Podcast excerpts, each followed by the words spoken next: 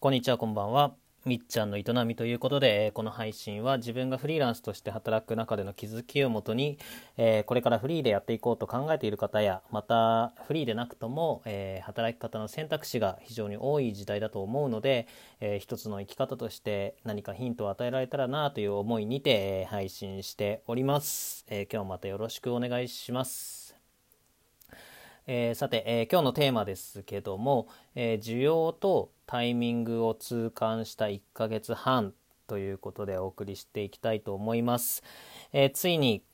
えこの緊急事態宣言というものが先日、まあ、明けまして、えとはいえねまだこう油断できない状況ではあるとは思うんですけども、まあ、一旦はねこう、まあ、このね解除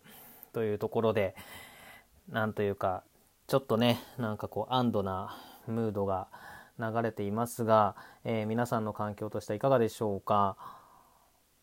もうねどうなんだろうな。まあ昨晩こう解除されて今今ね、あのー、急に環境が変わるっていうことはもしかしたらないのかなとは思いますけどもうん。まあ僕の生活もそうですね、えー、まあ緊急事態宣言であろうとなかろうと結局まあ家にこもって仕事をするのには変わりがない状況ではあるんですけども、まあ、今日話していきたいなと思うのは、まあ、このね、えー、コロナというまあ何て言うかな、えー、まあ、パンデミックまあ、こういったね事態が起こった時に、いろいろねこう揺らいだ中で、えー、まあ自分としてはねその中でもね自分ができることはないだろうかと思って、えー、いろいろ、うん、動いてみた期間ではありました。えー、まあ、地域のねこのローカル情報ローカル情報をまとめたサイトっていうのを作りまして、えー、まあ、今運営をしているんですけども、まあ、その運営にあたってもね、まあ、いろいろ、うん、右往左往というかまあ一悶着というか なんかまあいろいろそこにはあって、えー、今に至ってるわけなんですがまあでもね今おかげさまでいい感じに運営はできているかなと思っています。うん、でそれと合わせてね、えー、飲食店の方を応援しようということでデリバリーのサービスもちょっとやってみようと思って、えー、試運転で2日ほどやってみたりとかでまあその後にねえーと、そのデリバリーが結局ね難しかったんですよ。あのうん何て言うかなこう人海戦術というか もう結構デジタルを駆使しながらも結局裏側超アナログというかもうね、えー、ずっとへばりついてやんなきゃいけなかったんで、うん、これはなかなかね長くやろうとしたら難しいなと思ったので、えー、またねちょっと何ていうか方向を、まあ、調整しつつ今またね調整中ではあるんですけども、まあ、そんなことでねいろいろねこう、まあ、やる機会にはなりましたが、えー、まあタイトルにも出させてもらった通り、まあ、この需要とタイミングっていうのを非常に痛感したなっていうふうにかん、まあ、思っています。うん、えー、っとね本当こう日々の状況の変化に応じてやっぱその何て言うかな周りの需要っていうのが本当毎日変わっていくなっていうのを、えー、目の当たりにしたというか、まあ、自分がこうね、えー、まあ、こういったサービスを展開しようと思って動いていたので、まあ、その辺はかなりねこう敏感になって、えー、敏感になってたんですけどもうん。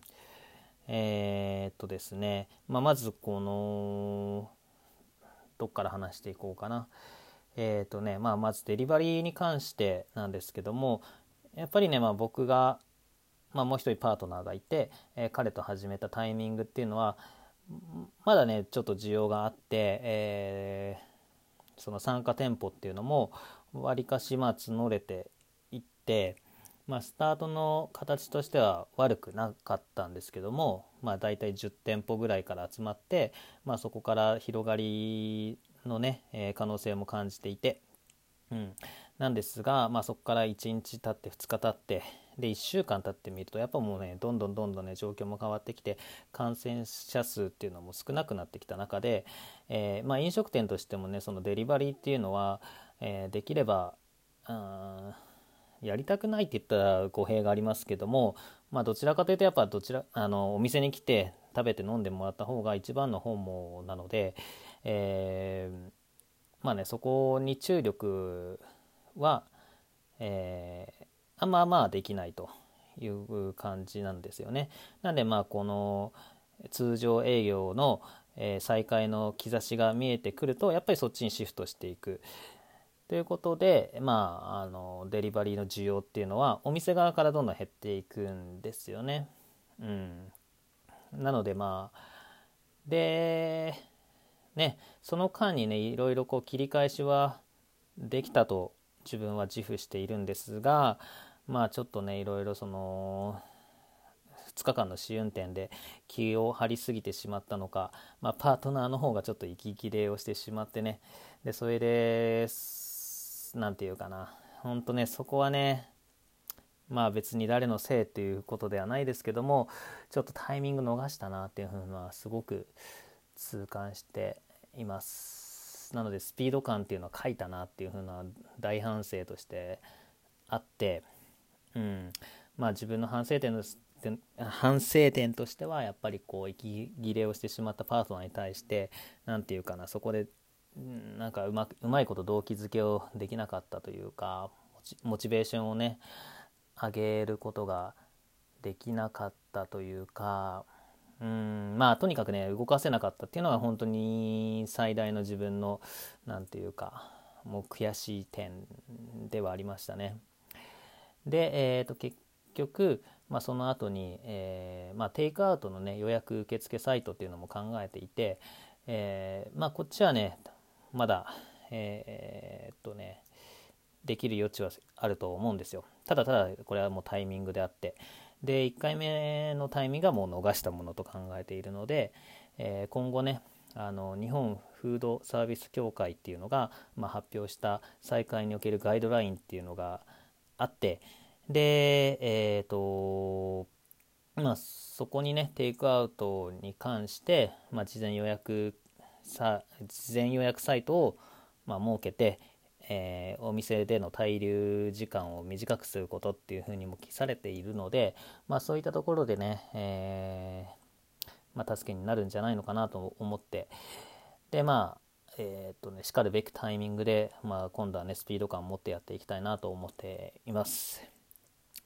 であとはねそのローカル情報のまとめサイトの方なんですけどもまあこっちもねまあ今はまあまあ順調かなと思っていて、えー、結構アクセス数もね、えー、どれくらいだろうな。まあだいぶ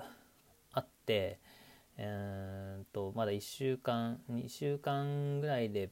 2万 5000PV みたいな感じにはなっているんですけどもやっぱりねこれも今のままだと一過性だなというふうに思っていてただただこう、うん、情報のまとめサイトっていうだけでは今後価値が薄れていくなと